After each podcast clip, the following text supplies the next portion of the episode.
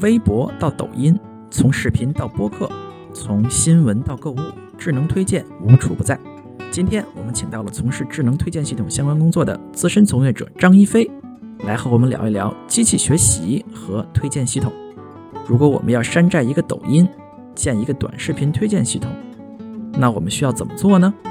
让我们来听嘉宾手把手的教给我们吧。这里是牛油果烤面包。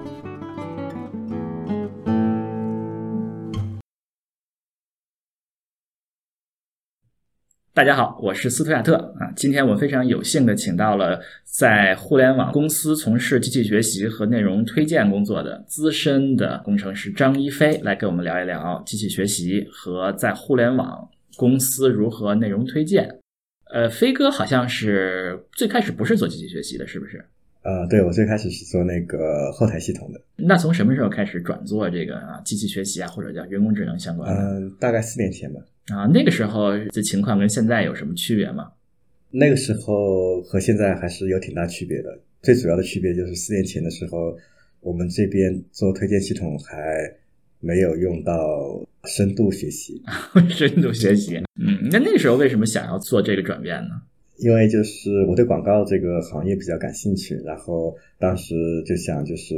试一下不同的这种工作，所以说我做了一段时间后台系统之后，我就去。呃，看到另外一个组，我就觉得也挺有意思的，我就去了。那这个后台学习和做这个叫什么机器学习啊，区别有多大？其实还是有挺多不一样的啊。其实我觉得最大的一个区别就是做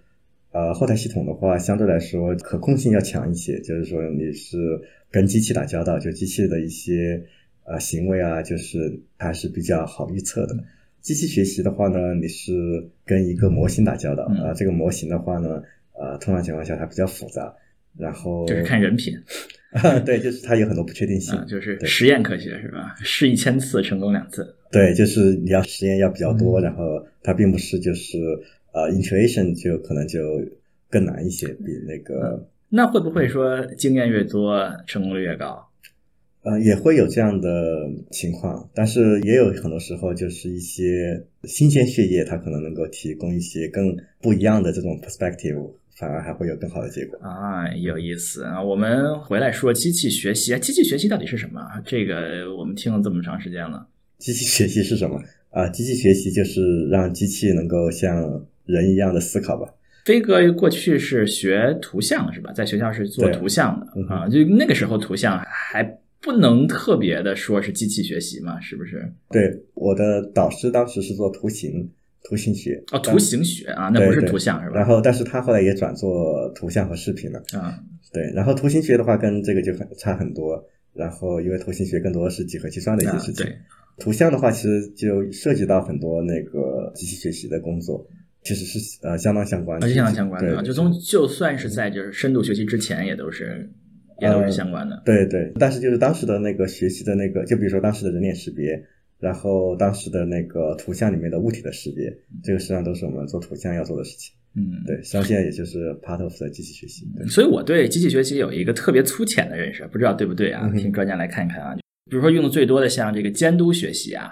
就是说有一个输入有一个输出啊，输入是一堆信号。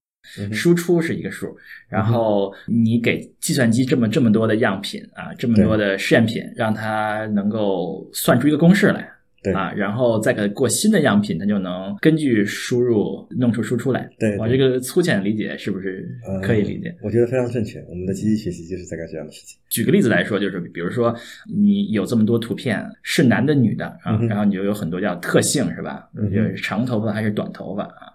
长胡子没有胡子是吧？有没有裙子还是裤子是吧？有大概有那么多的特性啊，你给他比如说一千个输入句点，每一个里面说这个人长不长长头发、短头发、胡子没有胡子，然后是男的女的，让计算机学一下，然后你再来一个数据说这个人长不长胡子、长不长头发，看他能不能做出一个预测。对，类似于像这样子的。嗯，对，这个叫监督学习是吧？对。那现在是我一直觉得监督学习的应用是比像是其他类型的学习是多的，这是对的吗？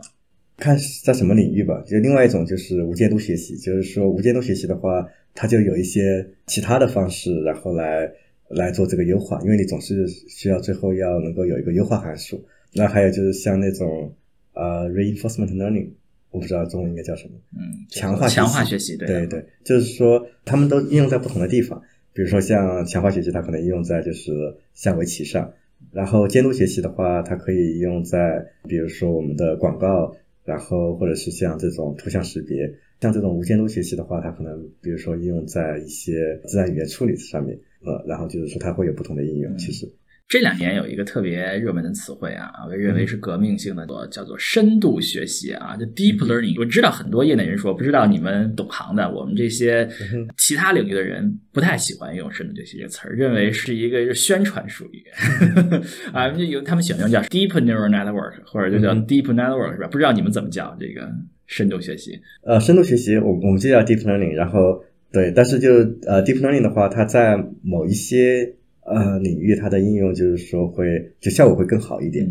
而且在有一些领域的话，它的那个深度越深，然后他们发现就这个模型的这个表达能力会更强一些。但是在我们做广告领域的话，就是说深度学习应该是近几年，然后才就是要比那个图像啊这些的要更晚一点。近几年我们才发现，就是说一些比较有效的方法来利用这种深度学习。深度学习能简单的说一下吗？呃，我理解就是神经网络的层数比较多。对，是的。为什么它是个革命性的呢？其实神经网络这个概念在几十年前就已经有过了，但是在当时的话，就是说它的那个呃层数并不多。然后另外一个的话，就是它的呃训练的话，就因为在以前并没有太多的数据，然后所以说训练的时候它的效果并不是很好。最近几年就是深度学习它比较成功，其实一个原因也是因为就是说训练的数据越来越多，高层的这种神经网络的话，它的这个。可表示的这个呃空间也比较大，然后当有更多的训练数据，然后更有效的这种训练的方法，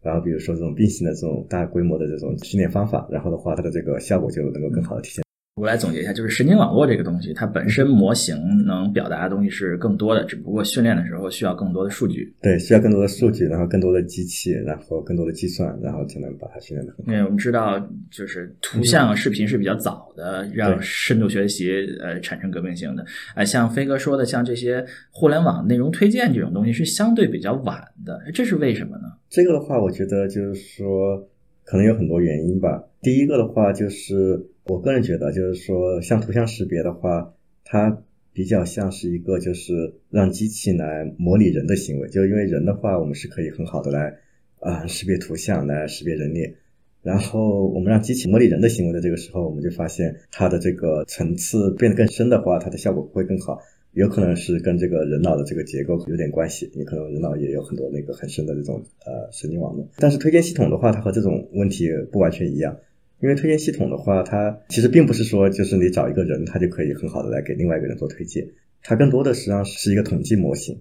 就是说我们希望就是说通过之前的我们在数据里面看到的这种呃 pattern，然后来对未来做这个预测。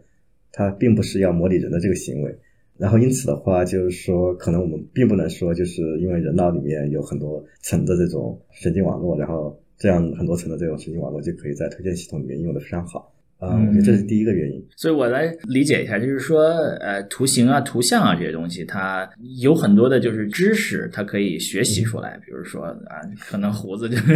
可能学出来，但是对于互联网内容推荐呀、推荐系统这样的东西，它可能不一定是很多的知识，它可能就是一个统计，也可能它相比传统的机器学习，可能深度学习的优势没有那么大。嗯，对。然后另外一个原因，我觉得就是说，深度学习在这种就是推荐系统上应用的比较呃晚的一个原因，就是呃，因为这些推荐系统就是说，我觉得它是有很大的经济利益的。然后因此就是说，这些大的公司啊，他们最最开始都投入了很多的呃钱和精力，然后来做这个事情。然后因此的话，就是说它的这个呃 baseline 实际上是挺好的。然后，就是他已经做得很好了。对，他在之前已经做得很好，就并不是说就是深度学习它就不行。但是呢，就是说他可能当时最开始的时候，我们跟之前的这种模型的这种呃做比较的话，它的优势并不是很大。最流行的系统在这个深度学习之前是什么呢？有两种嘛，一种是线性模型，然后还有一种就是那种呃树的那种叫 GBDT，就是 Boosting Tree。Boosting 什么那个，就是一堆这个。决策树吧，放在一起啊，那个决策树对。而另外一个就是简单的，比如说像 logistic regression，对啊，啊，就是呃，深度学习基本上取代了，基本上现在所有的公司在这个推荐系统里都是用深度学学习嘛。呃，是的，对。现在的话，就是最近几年的话，就大家的这个系统就逐渐的就转回了，就是用这个深度学习已经好几年了啊。最近这两年的趋势是什么呢？深度学习有没有什么新的革命性的进展呢？最近的话，其实我觉得从我们推荐系统来看的话，我们可能就是说，呃，有几个吧。第一个就是说，怎么能够用更多的 data，然后怎么能够让这个模型更加复杂，然后怎么来做这个 attention。对，这是我看到的一些我们在这就是说，对于模型本身并没有什么太大的进展，只不过是。对，可能就是说它的这种大的 breakthrough，这我们并没有在最近这几年看到。好，我们说了这么多，为了给大家一个非常形象的认识啊，我们可以做一个假设系统啊，比如说我们明天去开一个公司啊，开一个抖音的这个克隆，嗯，抖音的山寨版啊，我们要给大家这个推荐，嗯，短视频，嗯，几十万、几百万个短视频要给大家推荐啊，呃，我们要建这么一个推荐系统啊，这需要建什么样的框架？如果你说是一个 startup 要做这样的事情的话，其实它最开始呃是要考虑的问题就是说它要怎么来 bootstrap，因为呃因为深度学习它是需要很多数据才能够说能够有比较好的效果，呃通常情况下对于这种呃新的这种情况的话，其实并不适合于就是说走这个深度学习，呃不适合于深度学习。啊，那就整个架构不光光是呃模型了，就是整个它需要搭一个怎么样的一个系统，能够让这个整个这个智能系统跑起来呢？其实一开始的话，应该首先是要从就是说，呃，从 logging 做起，就是写日志，对，写日志，然后你要能够得到一些相应的这些呃数据，然后你需要就把这些数据能够很好的存起来，然后能够有相应的这种呃工具能够就是分析这些数据。那我们这个第一步，比如说我们建了一个，我们可以随机推荐，比如说啊啊，那我们需要什么数据呢？呃，一开始可能都就都是随机推荐，或者说就是可能有一些比较比较简单的一些规则，比如说根据那种 popularity，然后 recency 这些东西做一些呃点击率啊，对，然后做一些这样的推荐。呃，然后呃，从学习的角度上来说，最重要的就是说，呃，我们需要记录就是用户的行为，因为推荐的话，它是总是有一个目的，就是我们要推荐这个东西给这个用户，是希望就是说来优化一个什么样的指标。然后这个指标的话呢，有的时候是一个比较明确的指标，有有的时候可能是有一些不同的指标把它加权。嗯，比如说我们现在用一些规则给用户推荐的视频啊，我们可以记录说这个用户点了这个，对，然后看看了多少时间，然后他之后有什么样的行为，有什么样的行为。然后这样的话呢，就是说，呃，这样的话你就有了一些最基本的一些数据，就是说这个用户的，就是其实呃第二步的话，就是因为你我们是跟这个用户来。呃，做这个推荐，所以说第二步的话，实际上就是你要根据这些数据，然后来建立这个用户的这个画像，然后呃，用户画像就是说这个用户他的一些呃一些属性，比如说可能在注册的时候，呃，你可能就能知道，就可能可以问这个用户他的性别啊，性别啊，然后你可能可以通过他的那个 IP 啊，IP，然后你知道他的那个呃地点，然后以及他的那个呃用什么手机，比如说这些东西，然后这些东西的话，实际上就是一些我们可以。获得的这个用户的一些信息，就是每个用户会有一些信息，然后包括这个用户就是说之前看过什么样的呃视频，然后点过什么样的视频，这些的话实际上也都可以作为就是说这个用户的一些信息。这个就是说呃，除了写日志之外，你还要把它比如说存在一个数据库里是吧？看看就是一开始的时候，就是你有你有这个用户的呃基本信息，然后有用户的这个 activity，用户的 activity 实际上是它的这个。是日志给带给你的，然后这些 activity 的话，你可以对它做一些 summarization，嗯，就是把它总结一下，它做过什么，把把它总结一下它做过什么。比如说这个用户以前看过多少个视频，然后他点过多少个视频，那就大概知道就这个用户是一个喜欢点视频的，还是一个不喜欢点视频的。然后这个的话是就是说得到这个用户的这个画像，然后另外一边的话呢，就是说你还需要得到就是说这个视频的一些分析，嗯，因为就是用户他看一个视频，他可能是。因为这个视频里面有一些什么样的特质，然后比如说这个视频它自己它有一些 metadata，比如这个视频是谁上传的，它有多长，原数据啊，对，然后它的这个清晰度有多高，然后它的内容大概是什么？有的时候它可能视频上传者他会有一些文字，然后的话这个视频里面的内容的话，我们可能也通过一些其他的一些呃方法，然后来知道就是说这个视频它大概是讲什么呃类型的东西。然后的话，当我们对这个视频有一些了解，对这个呃人也有一些了解的时候，我们就可以通过就是说，比如说一些统计的一些方法，或者说实际上就是学习的方法了，然后就知道啊，一般情况下这个模型它学习的是什么呢？就是说这一类的人，他可能对这一类的视频他比较感兴趣。嗯，每个视频有一定的信息，对，每个用户有一定信息嗯，然后有日志说这个用户点了这个点这个点，然后就通过这三个信息，我们就做出一个模型嘛。对，我们就可以通过这个，就可以像你刚刚说的，就是那个监督学习的方法，就可以做一个模型。因为就是说，在这个监督学习里面就，你就可以得到很多这样的例子，就是说，OK，这个用户，然后这个视频，然后他有什么样的这个行为，然后这个行为的话，实际上就是你要学习的这个函数，呃，函数的这个值。那这个输出在哪呢？我我们的日志只是说他点了什么视频，呃，我觉得可能这个的话是跟我们广告这边的这个呃这种推荐系统更更相关吧。就是说，对于广告的推荐系统的话，我们是对用户的行为做这个预测，然后的话，我们对它有一定的 value function，然后的话，我们给它推荐的东西呢，实际上是这个 value function 最高的那个样本。当然，就是说从这种推荐系统来讲的话，其实也有一些其他的一些推荐系统的方式。然后，比如说，它可以看，就是呃，推荐系统它有的时候它可能不是学习这样一个 model，而是比如它可能会看，就是就跟这个用户比较像的一些用户，他们看到什么样的视频，然后把这些视频给推荐给用户。啊、这是另外一种就是说推荐系统的做法。但是就是有多种建立这个输入输出的方法，但是总之为就是这坨数据，然后把它建一个模型。那我们说说技术层面啊，技术层面要学这么一个模型，它需要搭一个怎么样的系统呢？我们可以想象是一个日志系统，那日志系统可能放在比如说数据仓库里面，是吧？比如 Hadoop 是吧？那两个用户的信息、视频信息可能放在在线数据库里，比如说 MySQL，怎么如何把这些数据放在一起建训练模型呢？需要搭一个怎样系统呢？比如说，我们现在这儿有很多著名词汇啊，像什么 TensorFlow 啊，像什么什么 Cafe 啊，像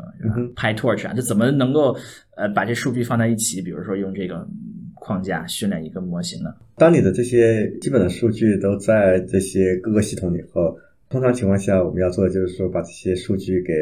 通过某种方式，就是通通过某种预处理，把它变成一个就是说这些，比如说 TensorFlow 啊、PyTorch 啊这些机器学习的这些 library 这些呃 framework，它们可以识别的这种格式，然后的话我们就可以。就是在这种平台上，就是编写，就是说这个设计这个模型，嗯然后的话来做这个，来再用这个 framework 来训练这个模型。嗯，就是说还是要做一个这个一种转换啊，可能可能开始手工的是吧？啊，做一个转换放在什么地方，然后训练出模型。好，我们模型训练好了，那我们怎么把它放去怎么用呢？啊，就我们需要搭一个什么系统来用这个？啊哈，其实有很多系统，就很多 framework 它可能都有这种，就是说呃部署模型的这种工具。当你的模型就是训练好之后，它一般会通过文件的形式，然后存在，比如说存在硬盘里面或者存在 Hadoop 上。然后这个模型的话，就是说它需要被你的产品的那个后台来调用。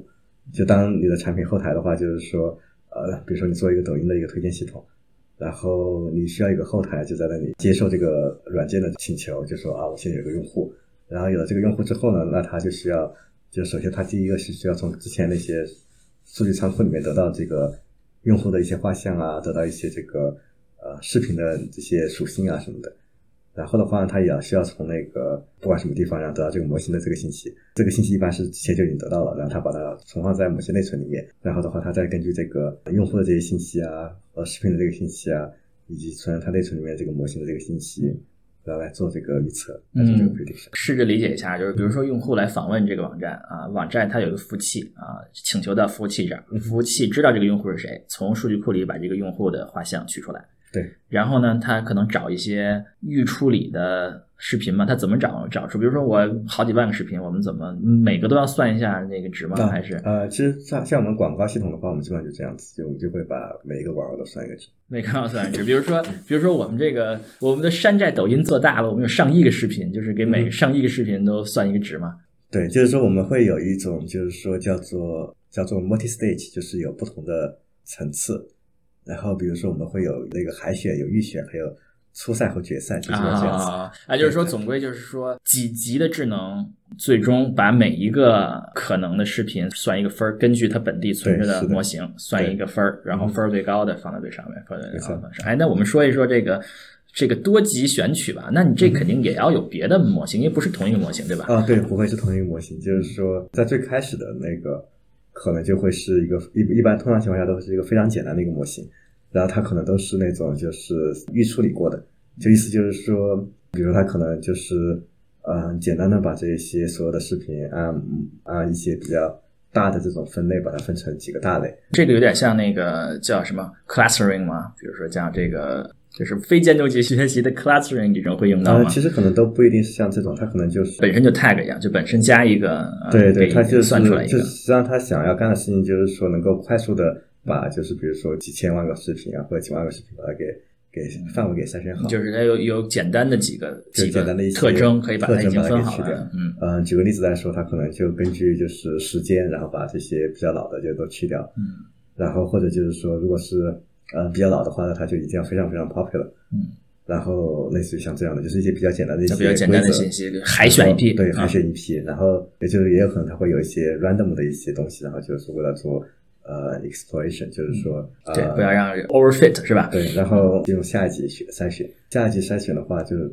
总之来说，就是说你可以有那种不同精度的这种呃模型，然后不同的模型它可能运算的，就是它可能有一些模型比较比较准确，但是它可能需要很长的时间才能运算下下来，然后这些模型嘛就放在对，后面就是。那些什么深度学习的，最后放啊，先放点什么什么啊线性的是吧？logistic regression 是吧其？实那倒也不一定，因为深度学习的话，你也也可以的那个层次少一点，用的那个空间小一点，这种嗯可能就也可以再。然后这样就可以海选出来了。对，我们经常听说做机器学习的人员，我我遇到有一些人会抱怨说说他们其实是吧一半儿时间都在做什么特性工程是吧，feature 嗯 engineering 是吧？嗯那我们搭了这么一个系统，我们如何比如说选取更好的特性？因为我们可以选出很多特性是吧？那我们抖音这个商家做好了，我们想要提高这个模型，我们怎么嗯哼，怎么能够来提高呢？就这肯定是在模型上、在特性上肯定都有的，对吧？嗯，呃，对，如何提高我？们呃以前常用的一个面试题，啊，真的吗？就是说你会怎么来呃设计，就是说这些特征的这种选取。嗯，对，就是呃，业界比较通行的做法是怎么做呢？呃，其实基本上就比如说像你如果说一个这种呃抖音这种系统的话，它就会有就是说跟人相关的这种 feature，跟用户相关的 feature，、嗯然后跟视频相关的 feature，然后比如说可能跟时间相关的 feature，然后可能跟他们的交互相关的 feature，就是说啊、它有一些大的一些类比，就是不管你做什么，这个嗯，你都可以给它分一些类吧。嗯然后有了这些类之后呢，你就可以就是说，啊，再在每个类里面就可以再深挖，就比如说有些什么样的东西。然后这些特性的话，其实它就是，就像你最开始说，我们要学习一个函数，然后这些特性的话，其实就是这个函数的输入。然后呃，你要选择这些特性的话，基本上就是说你要想，就什么样的特性会对这个最后的结果是比较有呃有影响的。嗯，这个是主要是靠我们对这些业务逻辑的了解吗？还是靠对于模型的理解？如果是从特征工程来说的话，其实是靠对这个问题的理解比较多一些。就是说，呃，你觉得就是说这个呃用户他之所以会选这个视频看这个视频，可能有些什么样的因素是相关的？对，比如他可能今天穿什么样颜色的衣服，这个可能就不是特别相关。嗯但是他是在哪个地方生活，可能这个就比较相关，他可能更想看本地的一些东西。嗯就是你在选择这些特性的时候，你可能希望就是说选择就是说跟这个你要预测的东西比较相关的这种 factor。然后的话，当然它的这个关系具体是什么的话，就可以交给这个啊、就是这个训练的这个模型的这个 framework 去去 figure out。但是呢，就是为了让他能够比较 successful 的来 figure out 这个东西，那你希望就是说能够找到一些相应的呃相关的东西。嗯呃，深度学习的一个呃一个优势就在于，就是说它降低了，就是说大家对这个特征工程的这种需求。不管什么都都给这个模型一扔是吧？对，就是说这种呃，也就是深度学习它有很好的这种呃方法来抽象这个输入。就比如说像那个图像识别，以前可能我们要看就是这个是男的是女的，我们可能要看他有没有胡子啊，他的脸型什么样子啊，皮肤白不白，类似像这样的东西。但现在的话，可能就是说他就不需要你做这些特征，你可能就直接把这个图像的这个 raw pixel data 给他，嗯，然后的话让他自己来学习，就是说呃什么样的特征比较有用。所以就是说类似的啊，互联网内容推荐也可以，就是我们能找到的所有的数据都放都扔给模型。嗯，对，其实就是说深度学习，就是特点就是它一个特点就是它的表达能力非常强，因此就是说当你有很多数据的时候，其实你是可以就是说减轻你对这个呃 feature engineering 的上面的这个要求，但是它也不一定就是所有都能够 work 的那么好，因为就是在一个具体的公司里面的话，就是呃你的模型不可能就是无限的大，嗯，然后你能用的数据不可能无限的多，然后你也有很多这种 constraint，就是说不能让这个模型变得太复杂，因为太复杂的话，它可能运算就会特别慢。然后在这种情况下的话，有的时候可能还是需要一些就是特征工程的一些事情。如何减特性呢？听上去这个把不需要特性给干掉也很重要。这也是机器学习里面的一个一个研究方向，就是说我们怎么来选择，选择就是哪些特性，然后就是说我们有很多这种特征的话，然后我们可能需要知道就是说哪个特征对这个最后结果的影响最大，然后我们可能根据就是说我们系统的一些 limitation，然后的话来选择，就是说有些特性我们可能就没有办法放进去。就是我们说如果特性，那这个呃模型怎么提高呢？我们这个抖音山寨呃有的模型，但是发现不够好。啊、模型怎么提高的话，一种方法就是说你可以加更多的这种特性，嗯呃，就除了就是特征工程之外，另外一种提高模型的方法就是说来设计这个模型的这个架构，然后特别像深度学习，深度学习它的一个特点就是说它模型的这个架构可以变得很复杂，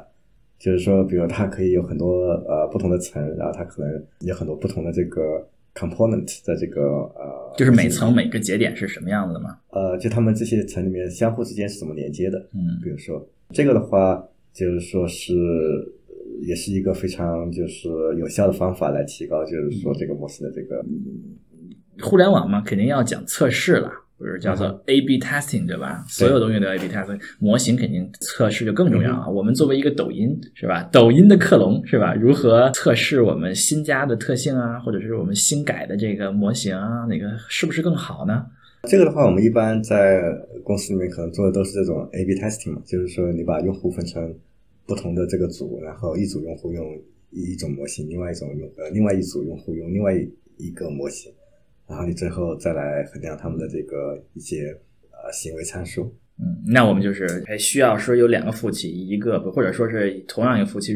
运行两个算法，算一算，对然后最后看一看，哎，看这些结果，我们运行个比如说几个小时、几天，然后看哪个更好嘛。对对。而这个我们说了这么多，它搭建这么一套系统，在计算资源上面是需要费很多资源的吗？还是因为飞哥肯定是这么多年也看到这个模型变得越越来越复杂，对吧？嗯那计算资源是也随之变得越来越复杂了吗？嗯还是说嗯没有？对我们的模型越来越复杂，所以说我们对呃算这个模型的这个花的时间也就越来越多。当然，就是说我们也有一些工作来控制这个东西的。嗯，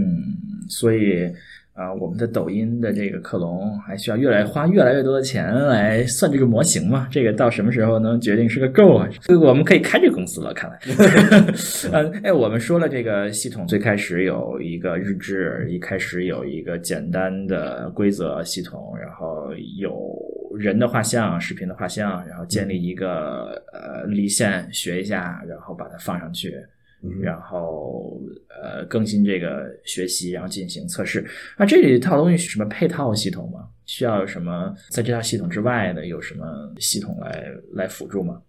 比如说我们知道，比如日志可能就是像海杜夫啊、卡夫卡呀、这样的方法来。呃，来搞一搞啊，什么画像可能就是数据库就行了。那还有什么别的？有什么配套系统也要做好？又需要有什么叫什么 pipeline 管理吗？需要有一个，还是需要模模型需要有什么版本吗？有这样的就有这样的配套系统吗？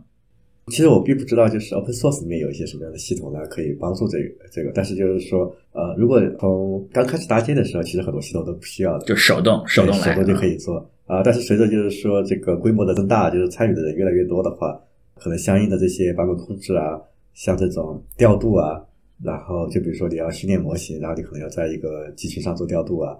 然后这些 quota 管理啊什么，就这些东西就觉得都要慢慢慢慢就要设计起来。越越来越复杂了啊！对我们这公司什么时候开始开？我听上去飞哥可以搞定所有事儿。嗯，那他也要司徒来帮忙才行。那就是有现在有很多人对于深度学习是有批评的，对吧？那我们训练我们的抖音山寨一定要用深度学习吗？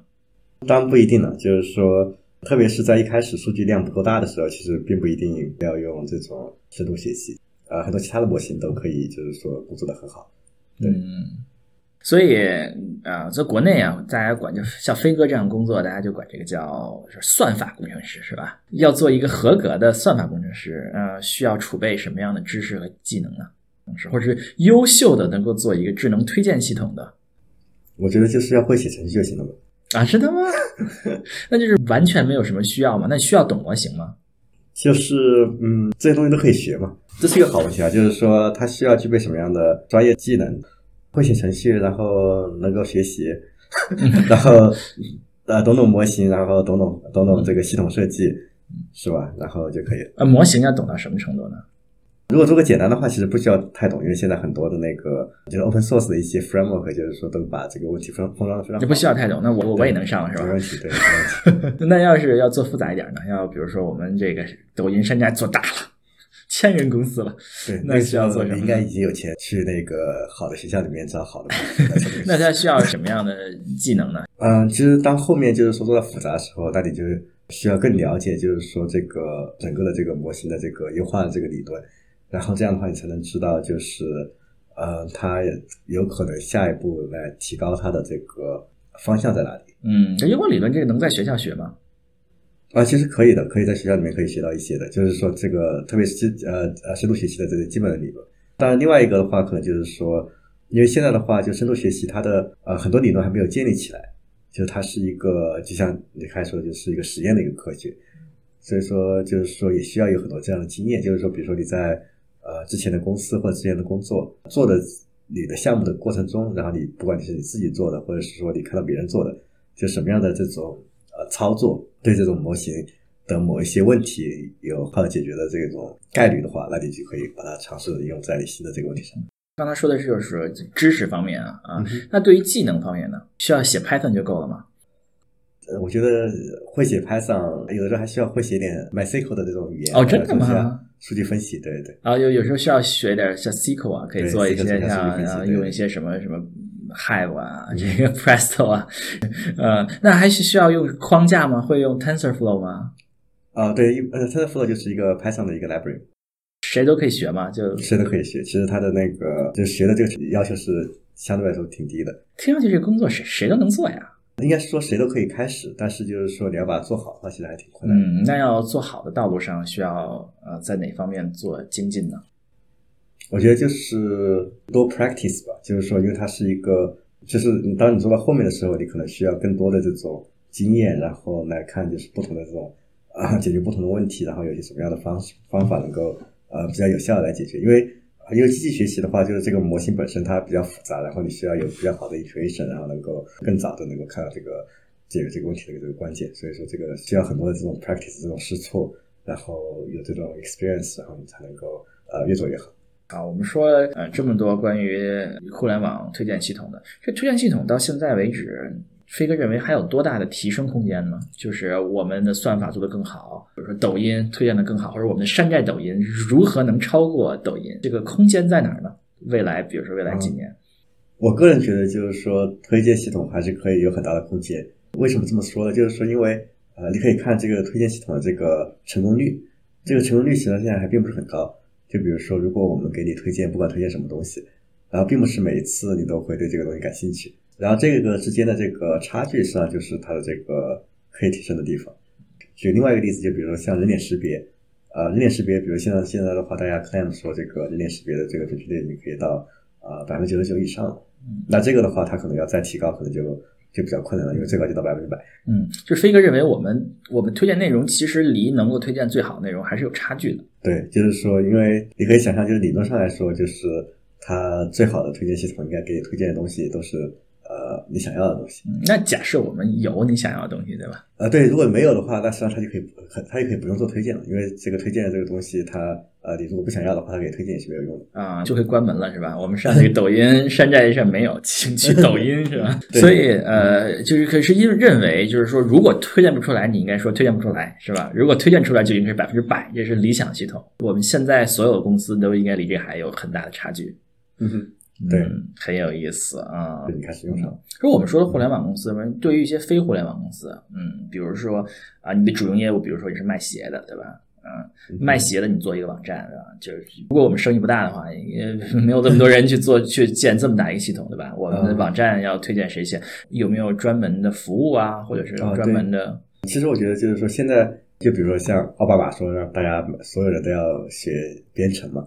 然后要学 Python，然后因为就是说他觉得就是说这个未来的话，就是你需要要要让机器来做很多事情。但现在的话，我觉得就是说，呃，Python 它它作为一个 program language，它也是就是迭代了很多年的，从最开始的汇编到什么 C C 语言什么的，就是说其实一开始的这些语言其实呃是很难很难用的，是需要很多呃专业的学习才能够用的。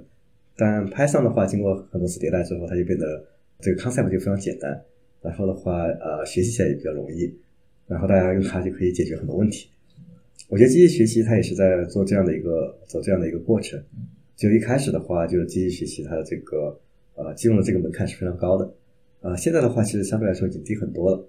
但是可能还没有到 Python 那么低。现在所以说，呃，飞哥认为，就算是一个非常简单的小本生意，你雇一个比较比较聪明的小孩，比如说学习了一段时间，你也也可以做出一个简单的系统推荐吗？嗯，对，就是说，其实我觉得就是像现在的话，就是这个机器学习的这些呃框架，它实际上是在定义另外一种语言，用另外一种方式，然后来专门用来描述这种模型的这种 development。然后的话，呃，通过若干次迭代的话，它可能就就会像这个呃程序语言一样，它可以变得非常简单易懂。嗯，然后那个时候的话，就大家。呃，就可能更多的人就可以进入这个这个领域。嗯，所以我们期待在不远的未来啊，所有的人都可以做出他自己的推荐系统，是吧？嗯，对，非常的棒。是一个呃，就是搜索领域啊，不仅仅是网站搜索了，各种搜索是一个用智能，其实是还早，对吧？应该是说互联网搜索用到人工智能是最早的。所以，作为推荐系统和搜索有什么相同点和不同点吗？啊，其实我觉得从广告系统来说的话，广告系统它的这个问题的这个定义是比较清楚的，就是说它是就是一个对这个呃概率的做一个预测的这个模型。呃，搜索的话，就是说它就是这并不是它就是唯一要追求的东西。比如说像在据我的粗浅的了解啊，就是说，比如说在广告系统里面，像我们这种比较 strong 的这种 human 的这种就是比呃 rule 是比较少的。但搜索里面实际上是有很多这样的，嗯，要保证什么结果要出来，对，这个是一个非自然的一个，对对对，嗯，所以就基本上差不多，只不过是有一些人工干预比较多一些，搜索肯定人工干预比较多一些。啊，我我觉得这是它的一个一个方面吧，然后再一个方面就是说，搜索，比如它可能对这个呃 infrastructure 的这个要求会更高一些，为什么呢？嗯，因为就是它的这个数量级还是要大一点。就是说，它的这个，就比如说，像你搜索的时候，你的 candidate 有很多网页，是吧？这个网页的这个 candidate 就没有没有啊？你你有搜索词之后，candidate 就少了呀？嗯，对。但就是说，你在有搜索词之前，就是你要你要把这些 candidate 都要要有很好的这种 index。然后在广告这边的呃呃广告或者其他的一些推荐系统里面的话，就你的 candidate 一般要少很多。嗯。然后有很多相通的地方吧，但是也有很多不一样的地方。好，非常的有意思。嗯，飞哥对于想进入这个领域的朋友们有什么推荐吗？有什么建议吗？就来那个这些大公司去呃面试啊，然后拿到一个 offer，然后好好干就好。好，那那我们这个感谢飞哥来参加我们的节目，给我们介绍了很多互联网如何推荐内容啊，我们如何要建一个抖音的山寨啊 这样的系统，然后给我们聊了很多非常有意思的问题。好，那这个感谢收听我们的牛油果烤面包节目啊，我们的节目可以在各大泛用型平台或者是喜马拉雅进行订阅，欢迎大家订阅和收听。好，我们后会有期。谢谢司徒。拜拜。